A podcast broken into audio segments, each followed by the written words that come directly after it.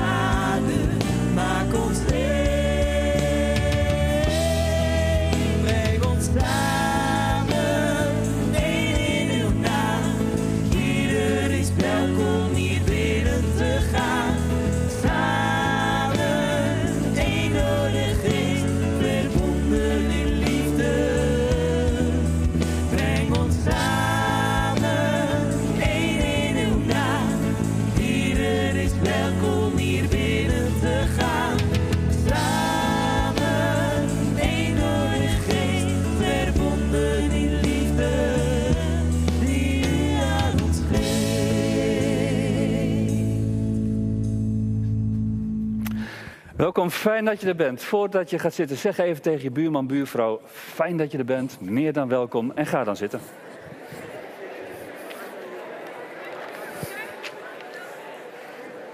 Mag zitten.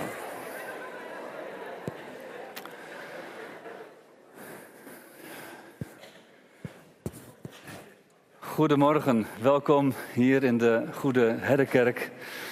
Welkom thuis als je via de livestream meekijkt. We hopen met elkaar een hele mooie ochtend te hebben waarin we opnieuw onder de indruk komen van wie God is, van zijn liefde, van zijn betrokkenheid bij ons leven. En we mogen daar verwachtingsvol naar uitzien. Hier in de zaal, thuis of de kinderen van de King Kids, laten we met elkaar uitzien naar datgene wat God gaat doen. Als we samen liederen zingen, als we luisteren naar zijn woord, overdenking, als we samen het avondmaal vieren. Ben heel benieuwd wat God deze ochtend gaat doen. Laten we ons daar open voor stellen. Nou, deze week is er heel veel gebeurd in jouw leven, ongetwijfeld, ook in mijn leven. Dingen waar je vol kunt, van kunt zijn, wat je zomaar meeneemt. De kerk in, de livestream in. En dat kan je bezighouden. En dat kan soms een blokkade zijn om, om God te verstaan, om bij God te zijn. En laten we daarom een moment nemen van stilgebed, waarin we heel persoonlijk tot God kunnen gaan en dat tegen God kunnen zeggen. En daarna wil ik voorgaan in een gebed en een zegen vragen over deze dienst. Laten we stil worden en tot God gaan.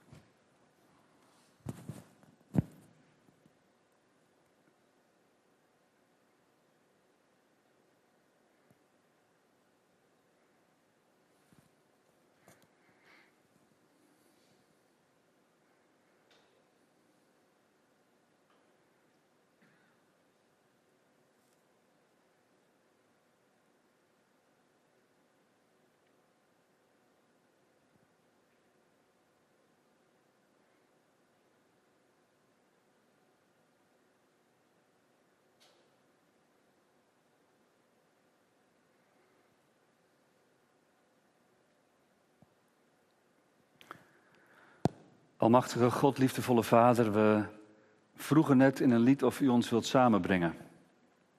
En u heeft ons samengebracht. Hier zijn we. In de kerk of thuis. En we zijn voor uw aangezicht, Heer, waar twee of drie mensen bij elkaar zijn. Daar bent u volop aanwezig. En dat maakt dat dit heilige grond is, een heilig moment. Dank u wel, Heer, dat u in uw grote liefde ons zo tegemoet komt. Dank u wel, Heer, voor het wonder dat u ons kent, als geen ander. Dat u precies weet wat er in ons hoofd en ons hart speelt. Mooie dingen waar we blij om zijn, maar misschien ook hele zorgelijke, verdrietige dingen. Heer, u kent ze. Niks is voor u geheim. En u zegt in uw grote liefde, breng het bij mij, ik zal je rust geven. Ik wil je helpen om te focussen op datgene wat ik wil zeggen. Heer, we willen er zijn voor u. We willen u eren met onze liederen, met de manier waarop we luisteren, met onze aandacht. Heer, maar we willen ook heel graag ontvangen. En zo vragen we u zegen over dit samen zijn hier. Bij de King Kids, Heer, de crash, de baby's. Heer, wilt u ook met hen zijn. En we spreken uit aan het begin van deze dienst dat onze hulp en onze verwachting van u is. Omdat u de hemel en de aarde gemaakt heeft omdat u trouw houdt tot in alle eeuwigheid. En omdat u nooit loslaat werk wat uw hand eenmaal begonnen is. En daarom komen we tot u. In de naam van uw Zoon, Jezus Christus. Amen.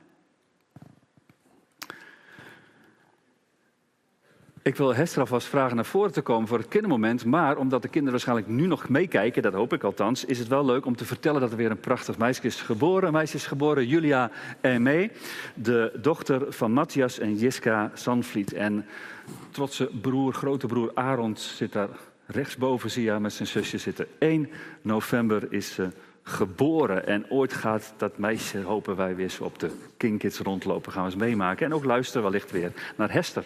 Maar die geef je nou eens het woord. Ja, goedemorgen kids thuis. Kids in de zaal natuurlijk. Ik heb een nieuwe hobby, of in ieder geval dat heb ik een beetje uitgeprobeerd. En ik wil aan jullie even vragen, is dit wat voor me? Kijk even mee.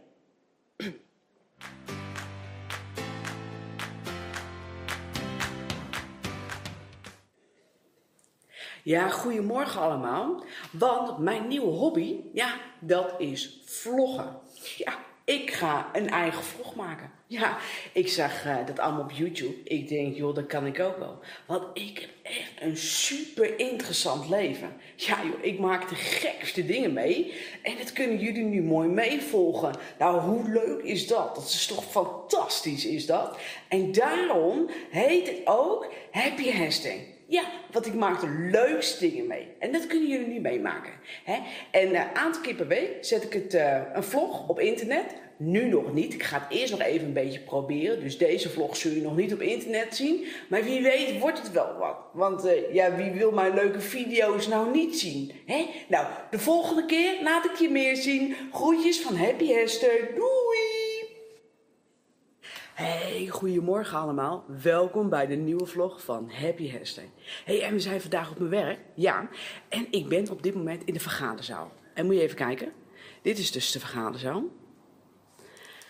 Allemaal tafeltjes, stoeltjes. En wat is nou precies vergaderen? Nou, dat kan, zou ik je vertellen. Dat is eigenlijk net een beetje als dat je in een kring zit. En dat iedereen een beetje daar zijn verhaaltje mag vertellen. En het leuke aan vergaderen is, is dat je naar afkant toe mag zeggen... nou, dat vind ik echt een heel stom idee. Dat vind ik echt heel raar. Of dat je zegt, oh, ik vind het eigenlijk een heel leuk idee. Nou, dat is een beetje vergaderen. En dan heel lang en heel veel kletsen. Nou, dat doen we hier. En dan laat ik je nu nog even iets heel gaafs zien. Kijk.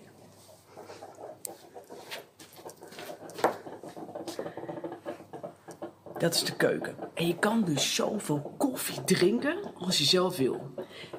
En water uit de kraan, die kan je dus ook zoveel drinken als je zelf wil. Gaaf, hè? Ja, dat is echt super vet. Ik laat je nog even iets superleuks zien. Kom maar mee. Openen. Kijk. Want als ik even dus geen zin heb om te gaan werken, dan kan ik dus hier in de bouwhoek gaan spelen.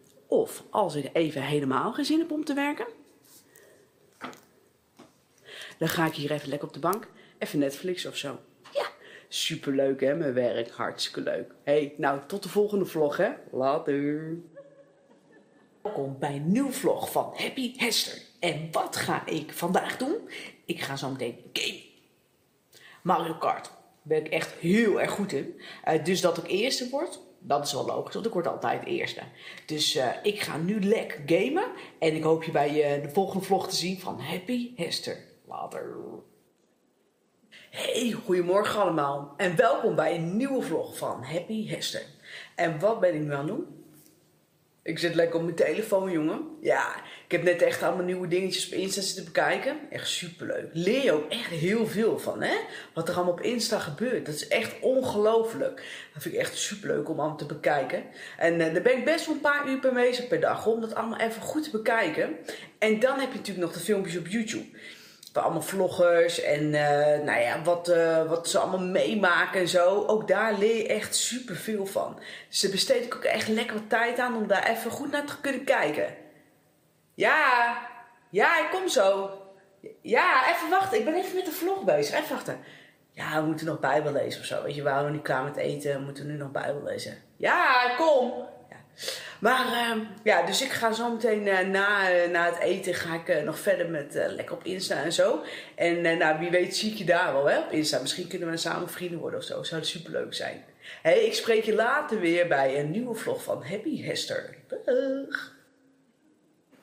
Ja, dit was alweer helaas de laatste keer van mijn vlog van Happy Hester. En ik heb er ontzettend van genoten. En ik hoop jij ook. En je zag natuurlijk dat ik ontzettend veel meemaak. Hele leuke, spannende dingen waar ik over niet uitgepraat raak.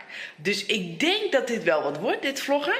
En ik denk dat je mij zeker vaker gaat terugzien. Nou, hey, de groetjes nog voor de allerlaatste keer van Happy Hester. Later.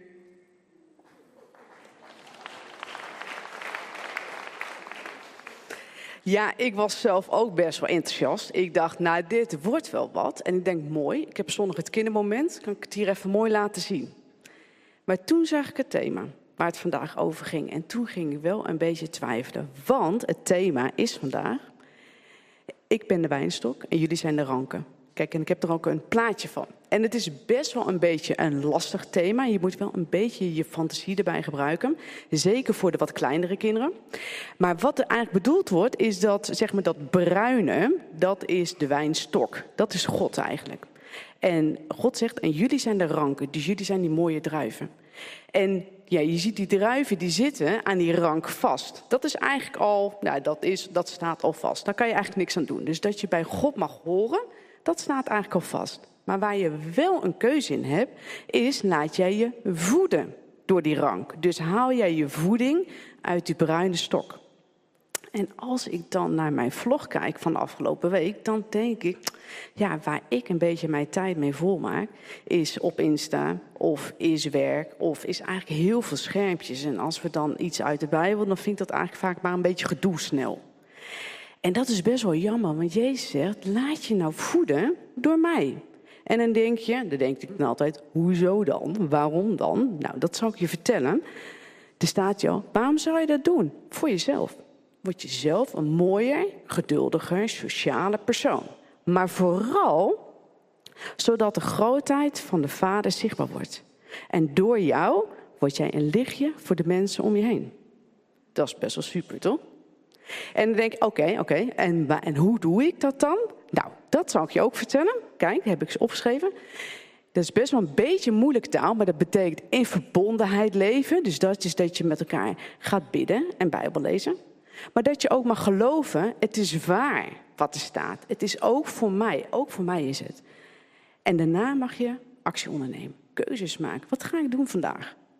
En is dit lastig? Absoluut. Vind ik dit lastig? Absoluut. Want vaak zit ik ook liever even op Insta dan dat ik ga Bijbel lezen. Maar als we het samen doen, kunnen we samen met elkaar groeien. Nou, en Peter gaat zo meteen nog veel meer over dit thema vertellen. Maar ik wilde jullie alvast dit meegeven. En probeer nou vanavond of volgende week eens even nog een keertje terug te denken. Oh ja, waar besteed ik? Waar haal ik ook weer mijn voeding uit? Yes. Oké, ik ga met jullie bidden. Lieve Vader in de hemel, Heer, er zitten een aantal kinderen in quarantaine, Heer. En die kijken misschien wel mee vanmorgen met ons. Heer, we willen u voor speciaal voor hen bidden, want nou corona is nog steeds niet weg en het is nog steeds niet altijd even leuk. Wil u ook bidden, Heer? Wilt u voor deze kids ook zijn als het af en toe een beetje eenzaam voelt of nou dat je niet naar school kan? Heer, we willen ook bidden, Heer, voor de kids hier in de zaal. Heer, u weet wat een ieder meemaakt in zijn of haar leven, waar we druk mee zijn. En dat is soms best wel veel. Heer, mogen we leren, Heer, dat we onze voeding, Heer, bij U vandaan halen. Dat U het belangrijkste bent, de baas in ons leven. Wilt U zo met ons meegaan? Amen.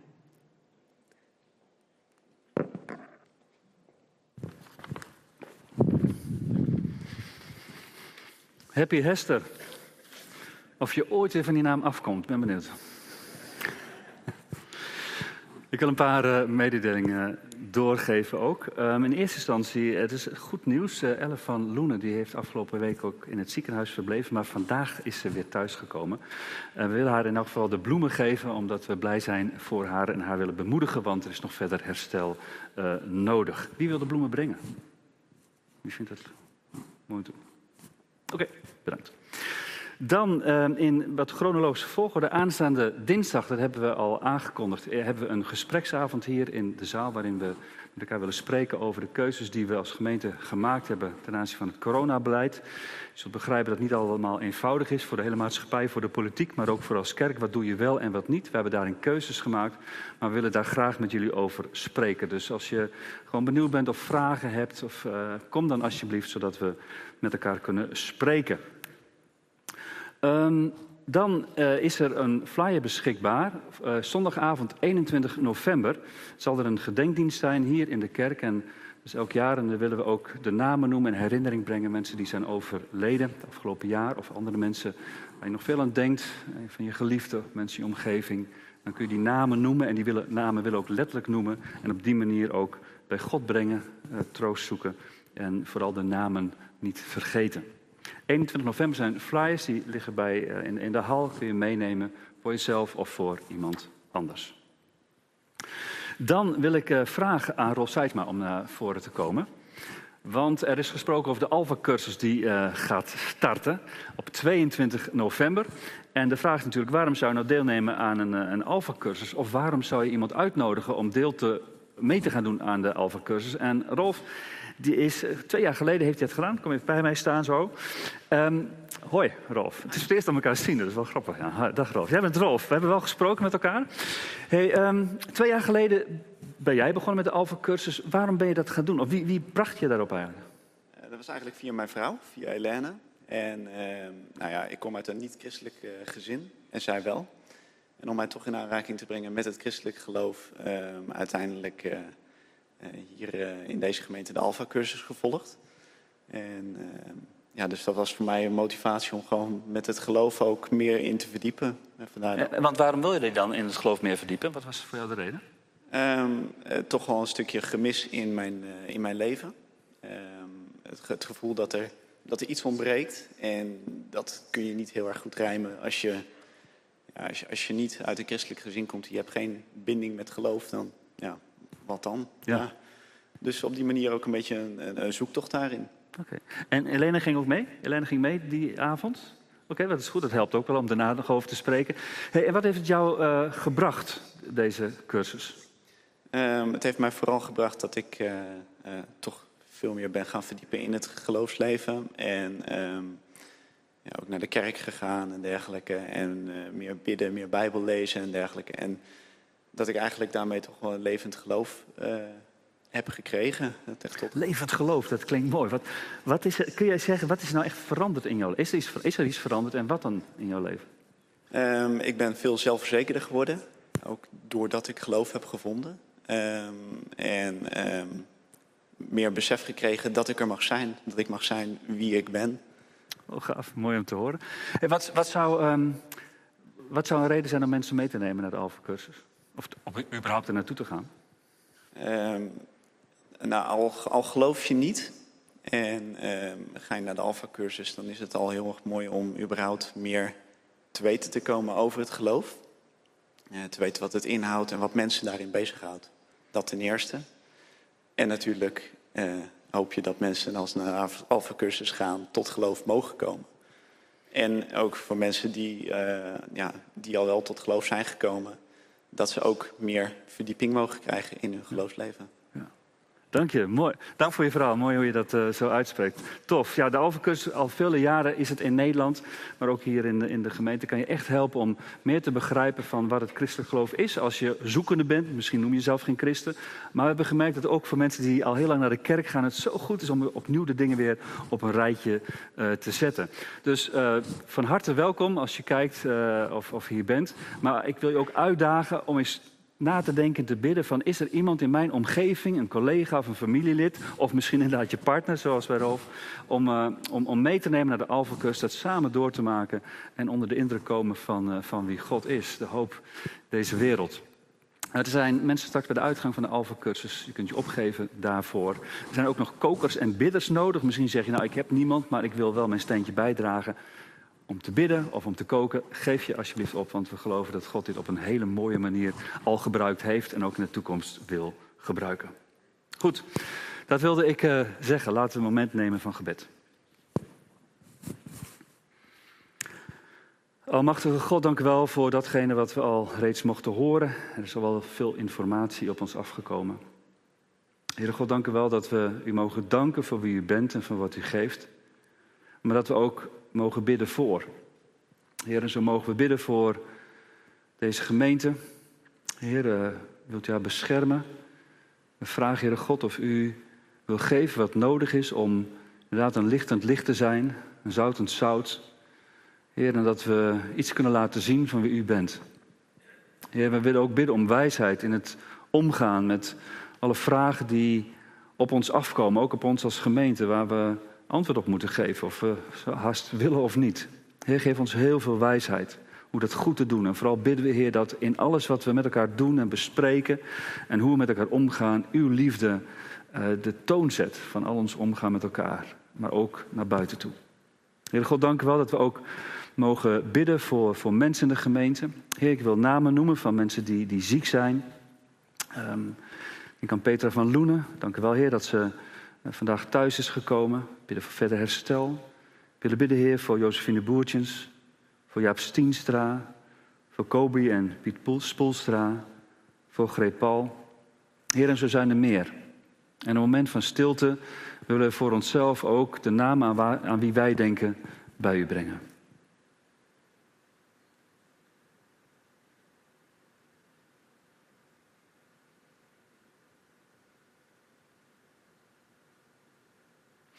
En dank u voor het wonder.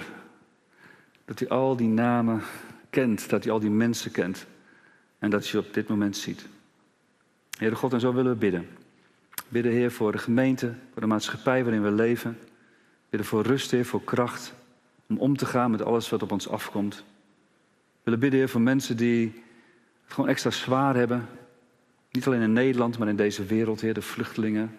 Onvoorstelbaar wat er gebeurt en wat soms ook op hen afkomt in landen waarin ze zich veilig hoopten.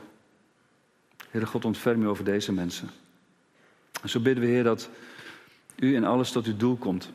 En we geloven dat u dat doet, Heer, omdat het goede werk wat u begint, dat u dat voltooit. U loopt het niet uit de hand.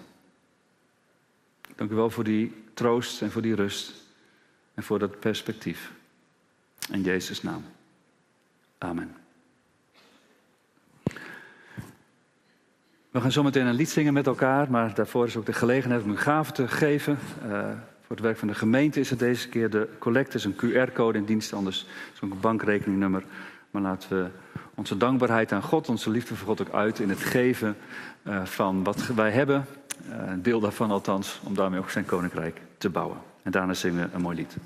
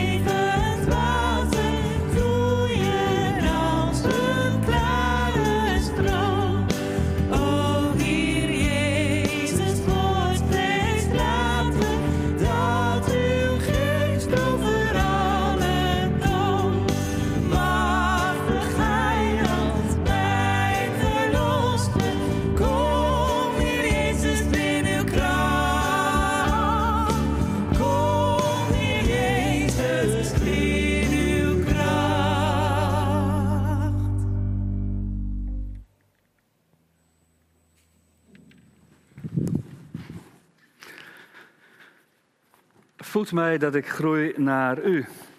We gaan zometeen nog eh, meer liederen met elkaar eh, zingen. Maar ik wil nu graag met jullie het woord van God openen, lezen. En ook daarna de overdenking. En ik wil met jullie lezen uit Johannes 15 over de ware wijnstok. En dat wist je misschien al, want Hester had het daar ook over. Johannes 15, vers 1 tot en met 12. En het is zo goed om je Bijbel bij te hebben en het mee te lezen. Of je app te openen op de telefoon. Dan wordt soms verwezen naar andere gedeelten. Daar zegt Jezus het volgende. Ik ben de ware wijnstok en mijn vader is de wijnbouwer. Iedere rank aan mij die geen vrucht draagt, snijdt hij weg. En iedere rank die wel vrucht draagt, snoeit hij bij, opdat hij meer vruchten voortbrengt. Jullie zijn al rein door alles wat ik tegen jullie gezegd heb. Blijf in mij, dan blijf ik in jullie. Een rank die niet aan de wijnstok blijft, kan uit zichzelf geen vrucht dragen. En zo kunnen jullie geen vrucht dragen als jullie niet in mij blijven. Ik ben de wijnstok en jullie zijn de ranken. Als iemand in mij blijft en ik in hem, zal hij veel vruchten voortbrengen. Maar zonder mij kun je niets doen. Wie niet in mij blijft, is als een wijnrank die weggegooid wordt en verdort. Hij wordt met andere ranken verzameld, in het vuur gegooid en verbrand. Als jullie in mij blijven en mijn woorden in jullie, kun je vragen wat je wilt en het zal gebeuren. En de grootheid van mijn Vader zal zichtbaar worden wanneer jullie veel vruchten voortbrengen en mijn leerlingen zijn. Ik heb jullie lief gehad zoals de Vader mij heeft lief gehad. Blijf in mijn liefde. En je blijft in mijn liefde als je je aan mijn geboden houdt, zoals ik me ook aan de geboden van mijn Vader gehouden heb en in zijn liefde blijf. Dit zeg ik tegen jullie. Dit zeg ik tegen jullie om je mijn vreugde te geven. En dan zal je vreugde volkomen zijn. Mijn gebod is dat jullie elkaar lief hebben zoals ik jullie heb lief gehad. Tot zover. Ja, maar hoe dan? Herken je die vraag? Je staat voor een probleem dat opgelost moet worden en wat je ook graag opgelost wilt zien. En ondanks dat je erg veel jeuk krijgt van het woordje moeten, is niks doen helaas geen optie. Hoewel mensen om je heen heel hip uitroepen: joh, zie het niet als een probleem, zie het als een uitdaging. Ken je dat? Het is geen probleem, het is een uitdaging. Denk je, ja, mooi, maar ik moet het oppakken, ik moet het aanpakken, ik moet er wat mee. Maar hoe dan? Hoe dan? Hoe, hoe kom ik tot goede overwegingen? Hoe kom ik tot wijze keuzes? Hoe kom ik tot goed handelen op school, tijdens de studie, thuis, op je werk, in de maatschappij, in de kerk? Doe ik iets wel of doe ik iets niet? Ga ik wel vegetarisch worden of toch maar niet? Laat ik me wel vaccineren of niet? Ga ik meer aandacht geven aan Israël of niet? Wel of geen zonnepanelen op mijn dak, wel of niet? Al die vragen en je moet antwoorden geven. Maar hoe dan? En hoe ga je dan vervolgens ook om met mensen die andere keuzes maken als dat jij dat doet? Hoe dan? Zeker mensen die je lief hebt. Je familie, je vrienden, je partner, je kerkgenoten. Hoe dan? Hoe ga je goed daarmee om? En net als jullie komen er bij mij ook allerlei vragen, problemen, keuzes, uitdagingen op mijn weg. Waar ik 1, 2, 3 niet zo snel een reactie en antwoord op heb. En soms ook niet bij 6, 7, 18, 19 of 95. Dan weet ik het gewoon even niet. Ik vind het ook heerlijk dat ik niet overal iets van moet vinden. Dat is ook soms het gevoel. Hè? Je moet overal maar wat van vinden. Van een heleboel dingen weet ik, vind ik niet zoveel. Of zou ik niet weten wat ik ervan moet vinden. Soms, ja, weet ik veel, denk ik dan. Maar soms zijn er ook dingen ja, waar ik wel iets van moet vinden. Vanuit mijn rol, vanuit mijn verantwoordelijkheid. Omdat ik het gewoon belangrijk vind. Maar hoe dan? Ik voel me vaker onmachtiger als dat me lief is. We zijn in deze gemeente aanbeland met de, de zevende uitspraak die Jezus in het Johannes-evangelie doet over ik ben. Ik ben. We hebben voor deze serie gekozen omdat we afgesproken hebben als een visie als gemeente is, we willen samen leren leven als Jezus.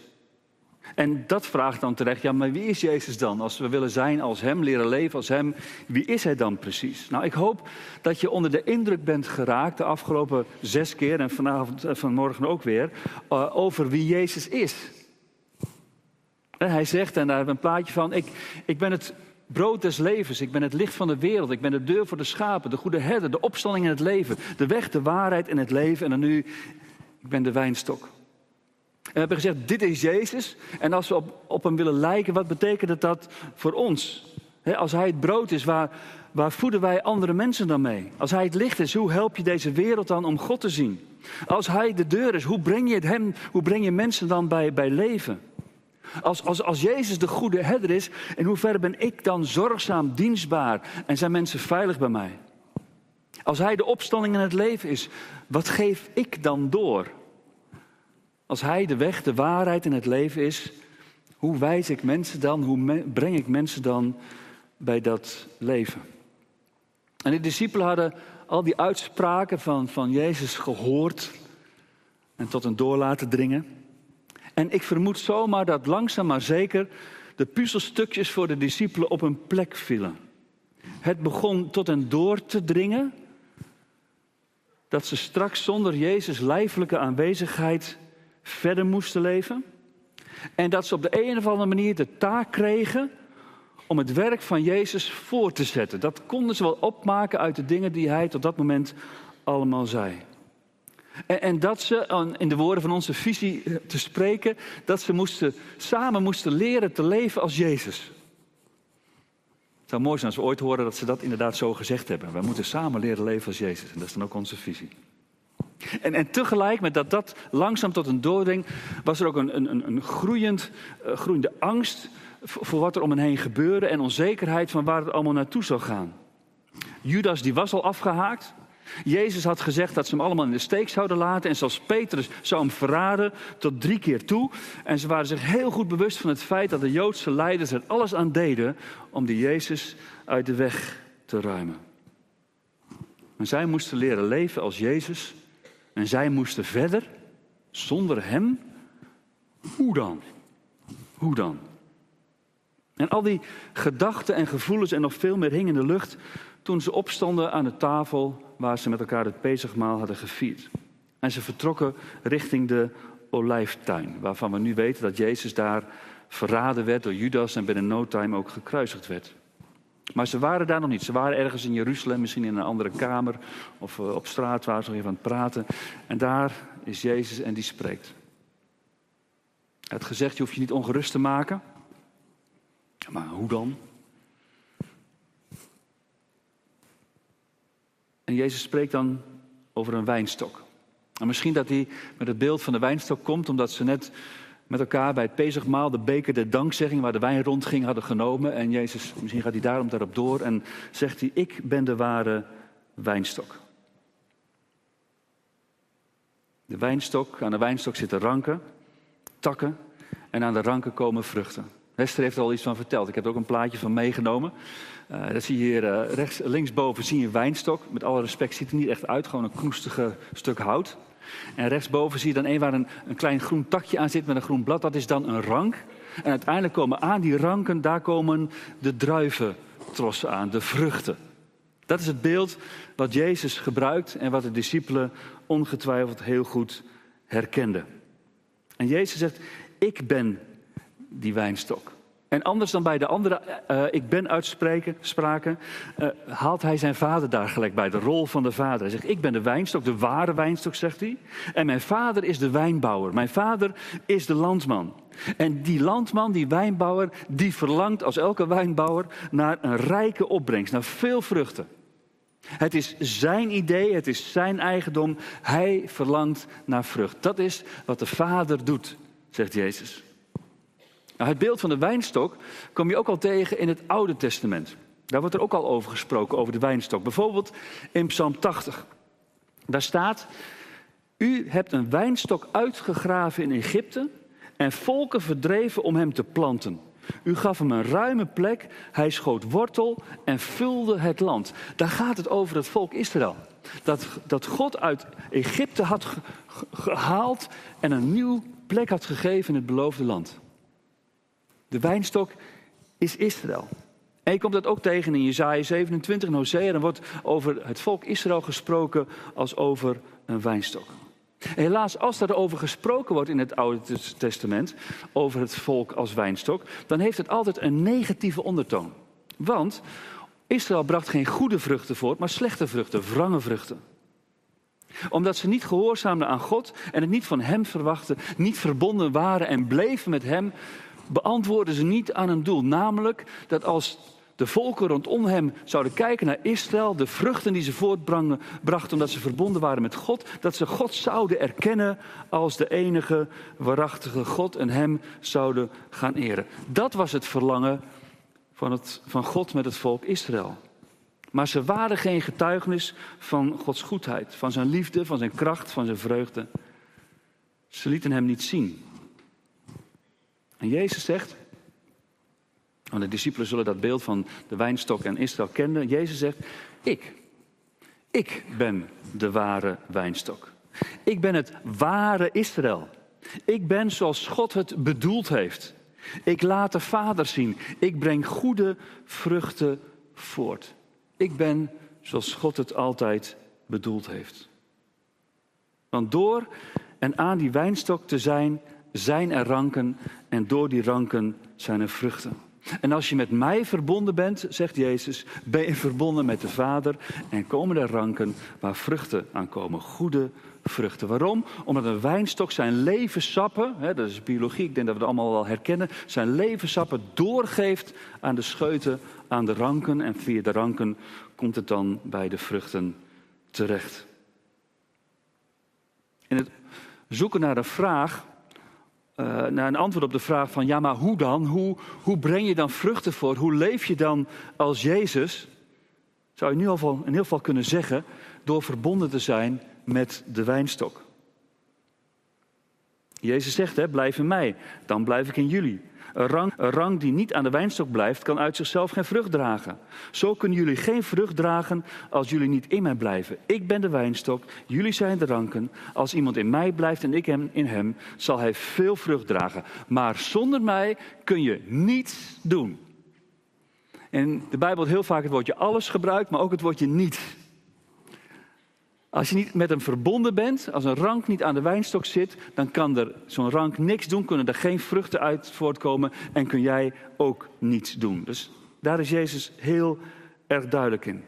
En alleen als je aan, in hem blijft en aan hem vastzit als wijnstok, en vruchten draag, dan, en dat noemde Hester ook al, zal de grootheid van mijn vader zichtbaar worden doordat jullie veel vrucht dragen. Want dat is het verlangen van de landman, van de wijnbouwer, van de Heere God, dat we veel vrucht dragen en dat daarmee de grootsheid, de schoonheid, de heiligheid van God zichtbaar wordt en mensen hem leren kennen.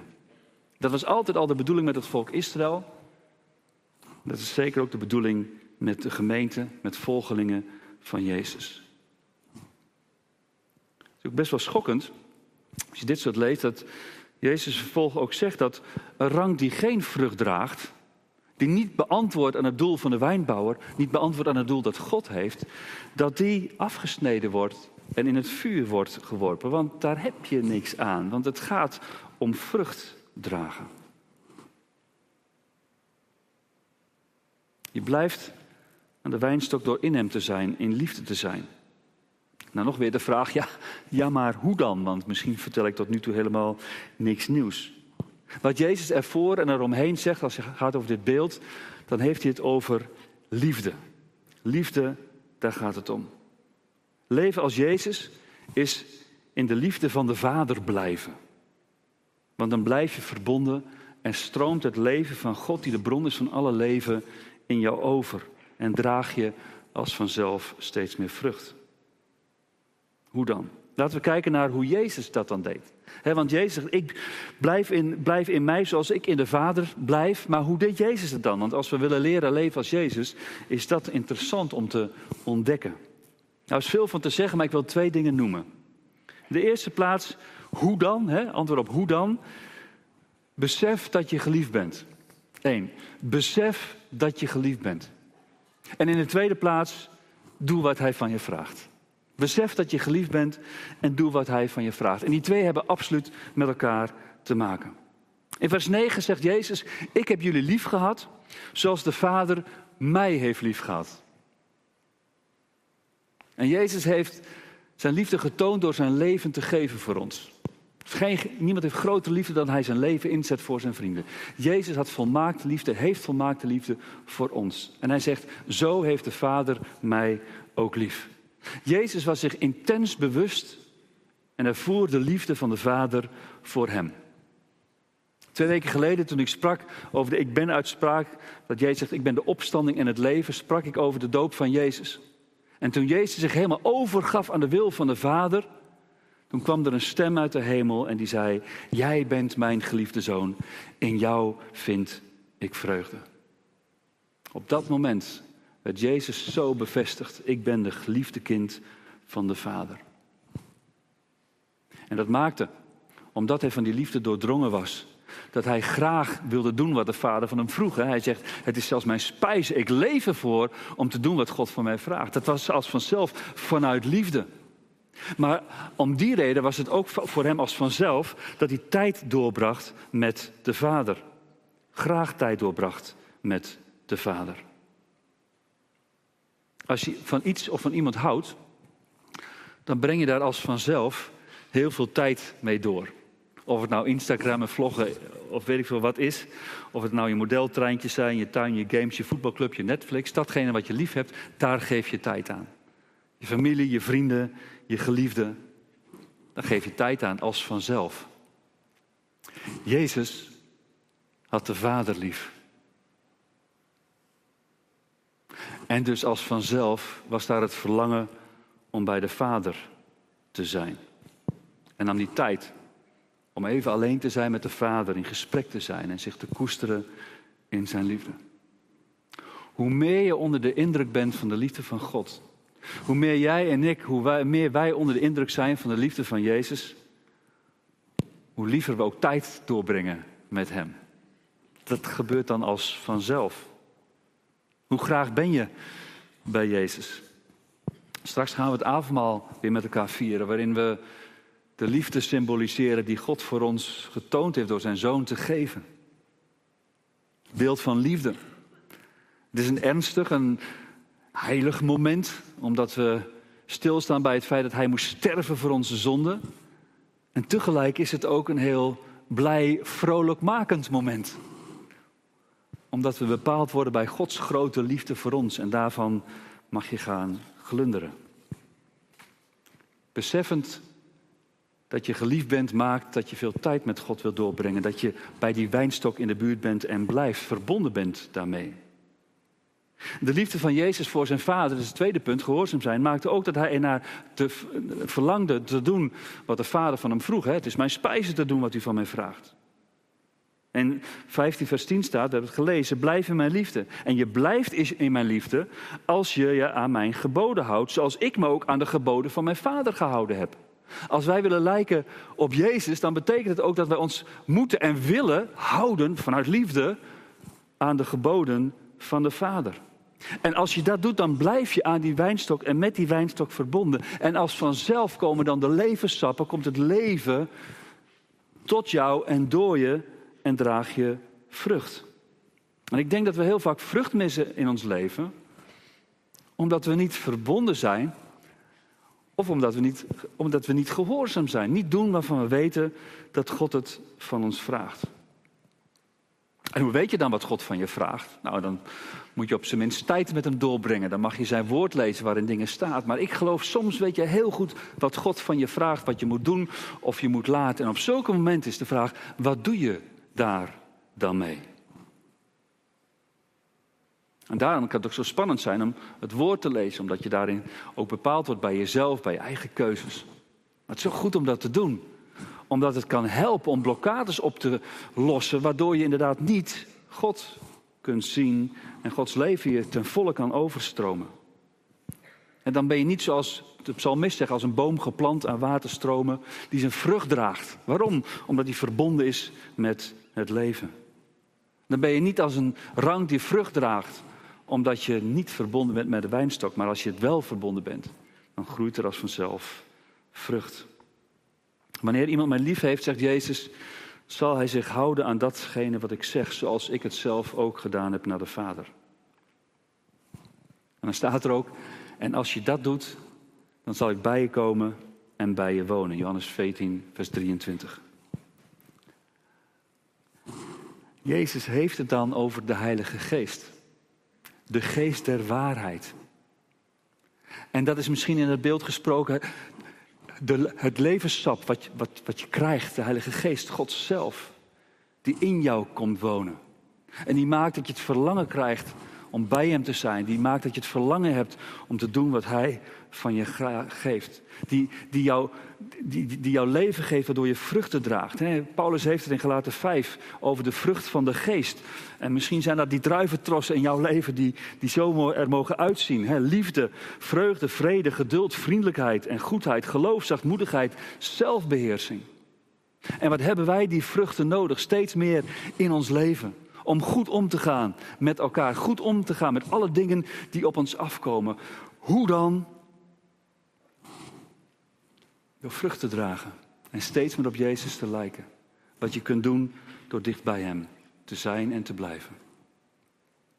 Voor ik afrond nog één beeld wat uit dit beeld van de rank ook naar voren komt. Want Jezus zegt hè, dat ranken die geen vrucht dragen afgesneden worden. Maar hij zegt ook dat ranken die wel vrucht dragen, dat die zeg maar bijgesnoeid worden. Nu ben ik geen eh, echte tuinman, kan ik je vertellen, en ook zeker geen wijnbouwer.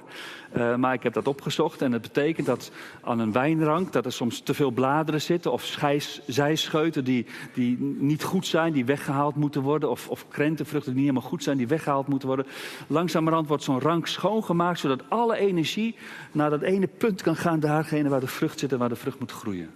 En Jezus zegt, jullie zijn rein door de woorden die ik gezegd heb.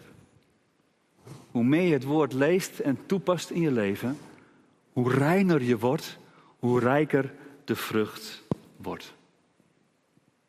Hoe dan? Hoe kunnen we dan zijn als Jezus? Het is door het beseffen hoe geliefd je bent door de Vader. En dan kan het niet anders of je gaat het beantwoorden, je gaat liefde teruggeven. En dat mag je teruggeven door te doen wat Hij van je vraagt, door gehoorzaamheid te zijn. En wat hij vraagt, lezen we uit zijn woord. Maakt hij duidelijk door zijn geest. Mogen ontdekken samen in de gemeente. We hebben elkaar er ook bij nodig. Vandaar samen leren leven als Jezus. Maar uiteindelijk zul je de vrucht dragen door genade. Als vanzelf. Het is nog ineens zeven stappen tot. Gewoon dicht bij God blijven. Gewoon doen wat hij zegt. Hoe simpel kan het zijn? Heel moeilijk.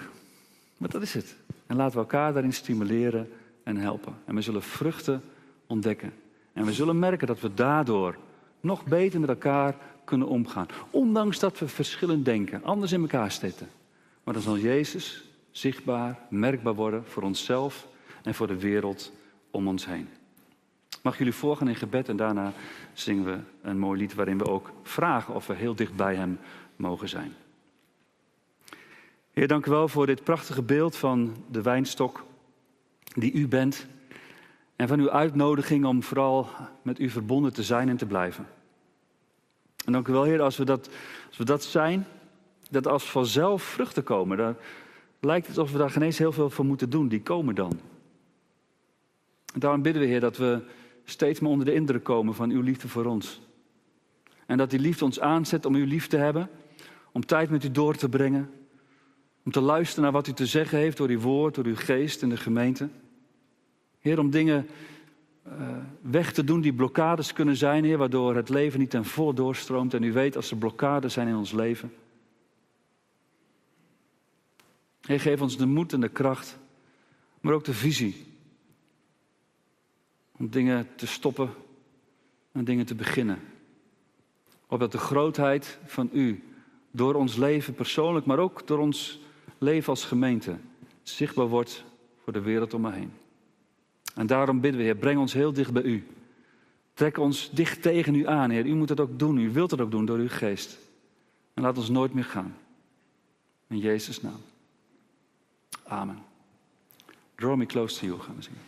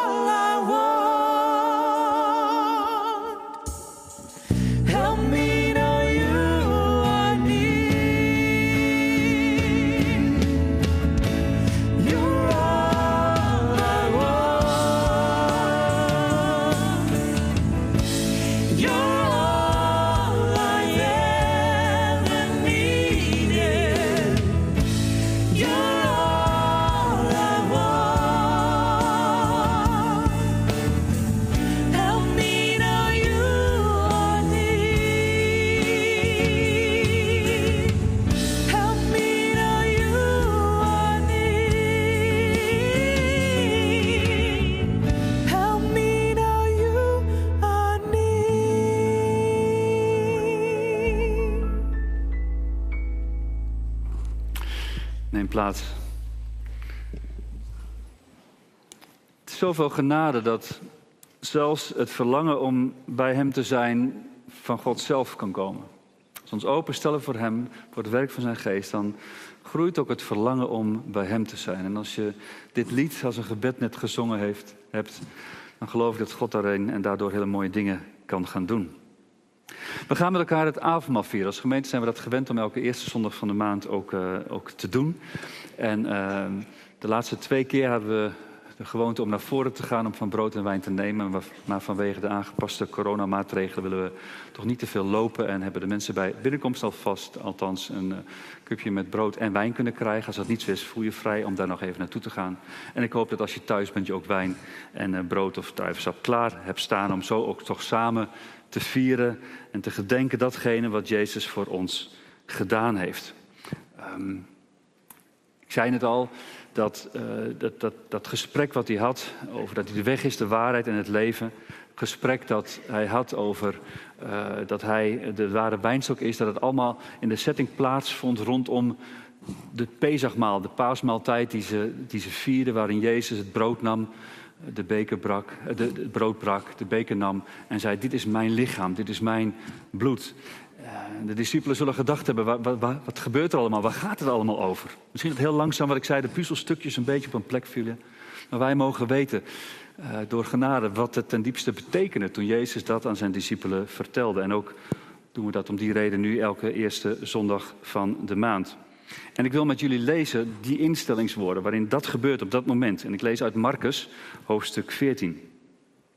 Terwijl ze aten, nam Jezus een brood, sprak het zegenbed uit, brak het brood, deelde het uit en zei: Neem hiervan, dit is mijn lichaam. En hij nam een beker, sprak het dankgebed uit en gaf hen de beker, en allen dronken eruit. En hij zei tegen hen: Dit is mijn bloed, het bloed van het verbond, dat voor velen vergoten wordt. En ik verzeker jullie, ik zal niet meer van de vrucht van de wijnstok drinken, tot de dag komt dat ik er opnieuw van zal drinken in het koninkrijk van God. En als dat is wat je gelooft en als dat is wat je beleidt, dan is het Jezus zelf die jou uitnodigt om deel te nemen aan brood en wijn. Als je Jezus Christus erkent als Verlosser en Heer, is Hij het die je uitnodigt om te doen. En als we dat doen met elkaar, dan roepen we in herinnering, dan herdenken we datgene wat Hij gedaan heeft. We vertellen aan God en aan elkaar, de mensen die het zien, van hé hey, ja, maar ik geloof dat. Als je buurman neemt van brood en wijn, dan weet je, hé, hey, mijn buurman, mijn buurvrouw, die gelooft hetzelfde als wat ik door genade mag geloven. Als we nemen van brood en wijn, bepaalt dat ons ook dat we bij elkaar horen. Allemaal op die wijnstok. We zijn allemaal ranken, allemaal druiven. We zijn één. We horen bij elkaar. God heeft ons aan elkaar gegeven. Met al onze verschillende meningen en gedachten enzovoort. Wij mogen één zijn in Jezus Christus. Hij bindt ons samen. En als we van brood en wijn nemen, dan mag ons dat ook bepalen bij zijn komst. Paulus zegt, doe dit totdat hij terugkomt. Eens zal Jezus terugkomen. Dan maakt hij alle dingen helemaal nieuw. Wanneer weet niemand. Het kan vanmiddag zijn. Dan maakt hij alles dingen helemaal nieuw. En tot die tijd mogen we nemen van brood en wijn. En je bent daarbij van harte uitgenodigd. En zo lezen we dat Jezus een brood nam. Het brak. Hij zei, dit is mijn lichaam dat voor jullie verbroken wordt. En zo mogen wij van brood en van wijn ook nemen. Voordat we het brood pakken, ook samen van brood nemen. Jezus zei: Neem en eet. Dit is mijn lichaam voor u.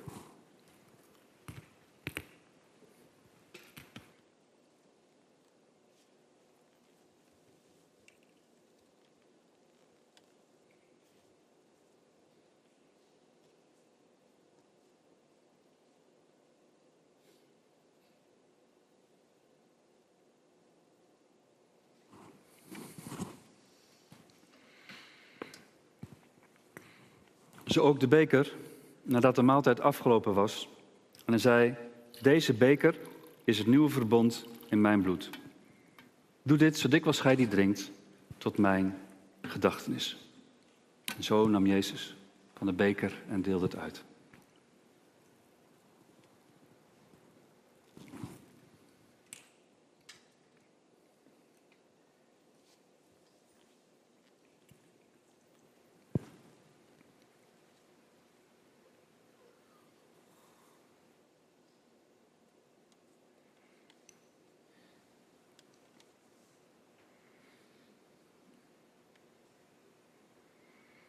Dank u wel dat u zo voor ons uw lichaam heeft gegeven. En dat we dat met elkaar mogen gedenken.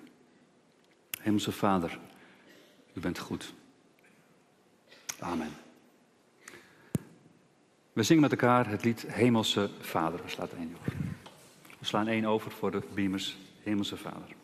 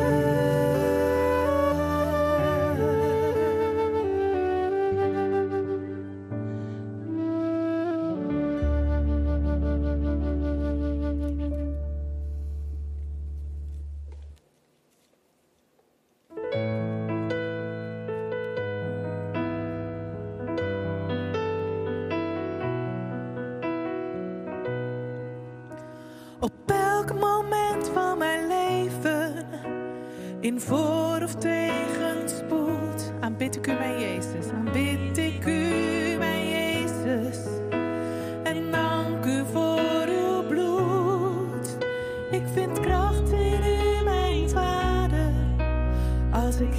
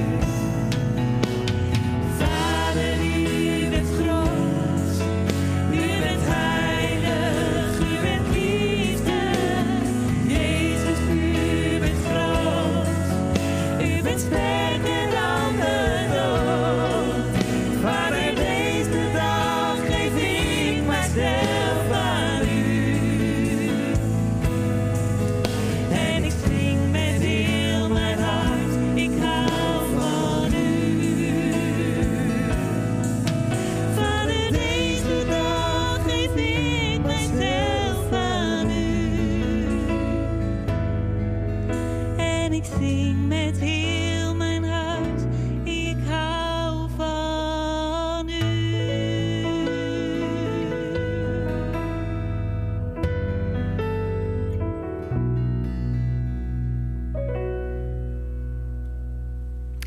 Ze denken, misschien is het goed als er mensen zijn die gewoon in één zin willen zingen in gebed, zeggen in gebed wie God is. Gewoon laten uitspreken, maar ook door elkaar heen. Van God, u bent dubbele punt. En spreek het uit als een lofoffer voor de Heere God. Laten we een moment nemen van open gebed.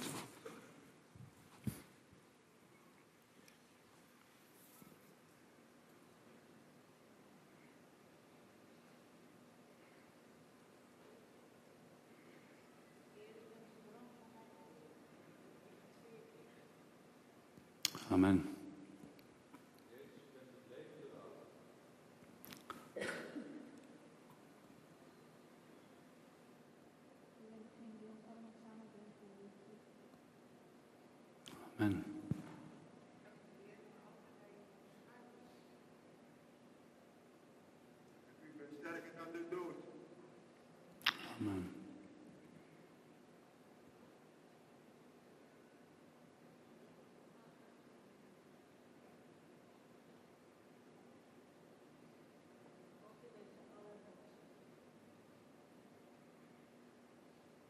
mij verlossen.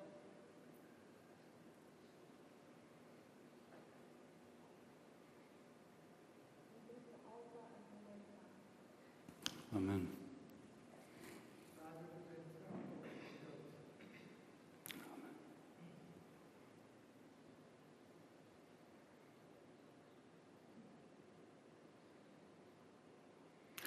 Dank u dat we altijd bij u mogen komen. Door Jezus alleen. Amen. Amen. We zijn bijna gekomen aan het einde van deze dienst. Een paar eh, slotopmerkingen. Ehm, fijn dat jullie hier waren. Eh, fijn ook de mensen thuis dat je meegekeken hebt. Mocht je naar aanleiding van hetgeen je gehoord, gezien hebt, vragen hebben, voel je vrij dat te mailen naar voorganger.op doortocht.nl. Eh, Zometeen na de dienst is er ook gelegenheid om voor je te laten bidden. Uh, maar dan kun je ook voor me vragen als je dat uh, zou willen. Volgende week uh, spreekt iemand waar u volgens mij allemaal heel veel van houdt. Dat is onze broeder Gijs Lammerts van Buren, mijn vriend. Die komt hier spreken. Even voor de duidelijkheid. Er is iets fout gegaan met de aanmeldknop. Waardoor je er nu al niet meer bij zou kunnen komen. Maar dat wordt gereset. En pas vanaf woensdag kan je weer opnieuw opgeven voor komende zondag. Dus als je opgegeven hebt, pech, geldt niet meer. Vanaf woensdag gaat het pas echt. Dan zitten we in elk geval goed. Het is ook wat, maar goed, zo werkt het nu even op dit uh, moment. Dat is volgende week pas. We gaan met elkaar een uh, slotlied zingen. Ik wil jullie de zegen geven. En na dat slotlied wil ik nog een paar dingen hier zeggen voor de mensen hier aanwezig. Laten we Gods zegen ontvangen. De liefde van God, onze Hemelse Vader. De genade van zijn Zoon Jezus Christus. En de innige verbondenheid met de Heilige Geest. Zij en blijven met jullie allemaal hier en thuis. Totdat Jezus Christus terugkomt. Want dat heeft hij beloofd. En dan maakt hij alle dingen helemaal nieuw. En allemaal zeggen we Amen.